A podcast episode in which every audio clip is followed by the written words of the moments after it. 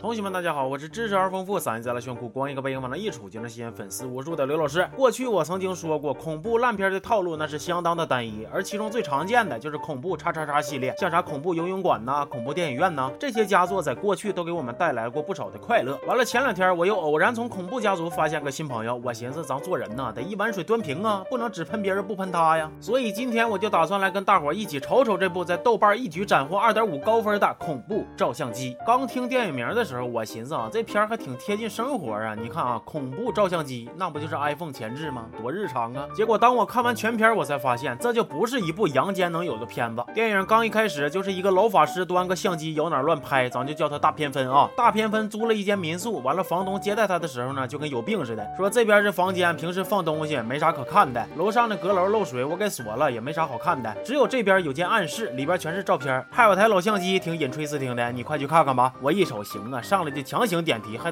挺讲究效率啊！到了晚上，月黑风高，大偏分听见外边有动静，开门一瞅，唰就钻出来一个老太太，上来就是一顿狂笑。大偏分问大妈：“你有事吗？”老太太说：“我没事。”大偏分又问大妈：“那你有病吗？”老太太说：“我没病。”大偏分说：“那你啥也没有，你上这干啥来了？”爬！老太太说：“好嘞。”啊，不是，老太太说呀，原房主之前答应过帮她拍照。大偏分说：“没事，我帮你拍。”结果照相机咔嚓一闪，老太太就像是看见啥了似的，一脸惊恐的就跑了，跑的那叫一个快呀！咋的呀？超市促销送鸡蛋呢？紧接着，大偏分房里边又多出来一个老娘们，一惊一乍，吓人唬道的。其实她就是大偏分的一个追求者，咱们就叫她大中分啊。大中分对大偏分的爱，那叫一个赤果果啊！一上来就放狠话，我呀吃定你了。接着俩人进屋，大偏分就开始脱衣服，大中分又说，我可不是个随便的女孩啊。对，虽然你大半夜闯人家老爷们屋，坐人家老爷们床，但是你是一个冰清玉洁的好女孩。完了，大偏分也挺有意思，他反问大中分说，我脱衣服当然是为了睡觉啊，不然你以为要干啥？不是。大哥，你说这话的时候，你心里边不虚吗？明明之前自己睡的时候全穿板正的，鞋都不脱，披个外套就能出门。现在屋里边有女的了，你睡觉反而要脱衣服了，咋的呀？你那衣服怕见人啊？接着刚说完自己不随便的大中分，突然说床晃悠有声，起身就往大偏分的被窝里钻。我寻思大妹子，你啥体格子，心里边没数吗？那床是因为啥晃悠，你不知道啊？完了，更着笑的是啥呢？大偏分跟房东介绍的时候说大中分是他们公司的模特。我寻思就这，你们公司都不倒闭，那属实也是老。天爷不开眼，给你脸遭天谴。哎呀，这咋还押上韵了呢？呃，反正俩人就在这间屋子里边住下了。住的期间是接二连三、四五六七八的发生了灵异事件。套路大伙都懂，要不就是照片里的人能动啊，要不就是有奇怪的声响啊，要不就是房顶长出四个多月没洗的头发还夸夸滴油啊。反正就是各种一惊一乍，配合上嗷嗷辣耳朵的音效，不把你辣哭了那是绝对不停手啊。完了，中间照片洗出来了，大偏分还让大中分主动给老太太送去。你也整不明白为啥照片都拍成那样了，他还非得要给人家送，可能就是诚心想。恶心人家吧？老太太她儿子看见照片也挺生气的，说我妈都没了，你还送这破玩意来干鸡毛啊？那大中分他俩听完也挺纳闷啊，寻思不能啊，你妈要没了，那大半夜生龙活虎跟我们玩藏猫的是谁呀？原来呀，老太太之前是假死，那天老太太被大偏分拍了照之后就神志不清了，家里边以为是沾了啥脏东西，就想搞一个假死把脏东西给骗过去，结果脏东西是啥事没有，老太太没几天是真死了。瞅瞅，干啥啥不行，猎妈第一名。接着在大中分他们的质问下，房东说了实话，说原来这个房子的房主叫红霞，未婚先孕，因为受不了镇上的流言蜚语，就在房里边自杀了。听完这个故事之后，大偏分就跟丢了魂似的，他总能听见可怕的声音，折磨的他是寝食难安。淡黄的长裙，蓬松的头发，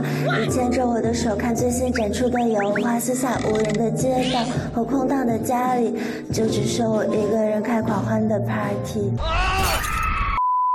那看到这儿，我估计大伙已经基本把后边的剧情给猜出来了。对，红霞其实就是大偏分的前女友。当初大偏分执意要分手，但是他不知道红霞分手前已经怀孕了，所以在愧疚的折磨下，大偏分的精神状态越来越差。一边是每天神神叨叨的大偏分，一边是每天越穿越少的大中分，俩人一点正事都不干，就搁这房子里边绕来绕去。再后来，大偏分突然失踪了，大中分也不报警，就跟老太太她儿子搁那唠嗑。完了，老太太儿子也贼有意思，还搁那叭叭搁那劝呢，说没事，你别太难过，我能理解你，毕竟我没的只是亲妈。可你没的却是男人呐！然后没过两天，自己也遇害了，看着没有？啥叫祖安亲情啊？其实这一切的幕后黑手就是房东，他喜欢红霞，红霞却只给他发好人卡，还把他当接盘侠。最后，房东在一次酒后乱性未遂中把红霞活活掐死了。老太太也是房东杀的，说是为了报仇，别问为啥，问就急眼。他还想把大偏分也杀了，不过被大中分把计划给破坏了。对，前期只会啊啊叫个不停的大中分，后期突然就觉醒了，全面开瑞，智商碾压了。别问为啥，问就急眼。接着，房东放了一把火，大偏分没逃出来，嘎嘣死了。别问为啥，问就急眼。最后的最后，房东被绳之以法，大中分把大偏分跟红霞的墓合葬了，还祝他们幸福。对你没有听错，合葬了。别问为啥，问就急眼。就这部电影名字叫恐怖照相机，但是实际内容跟照相机是基本没有关系。最恐怖的地方，除了男主那东非大裂谷似的双眼皮子，就是女主故作柔弱时的大脸蛋子。不过虽然这部电影拍的是又臭又烂又土又差，剧情狗屎逻辑脑残，但是其中的部分演员表现还是有一些可圈可点之处的。就比如电影中间出现的这只狗狗，看看这灵动的眼神，无意中流露出胆怯，胆怯中又带着点好奇，而好奇中又藏着一丝不易被察觉的嘲讽。虽然他戏份不多，甚至没有台词儿，但是举手啊、举爪、投足、摇尾巴之间，却能将情绪宣泄得如此饱满，展现出了一位专业演员该有的素养。这段表演颇具十九世纪后现代魔幻主义现实风格，堪称完美，让我们为他鼓掌。好，那这期就先说到这儿了，我是刘老师，咱们下期见。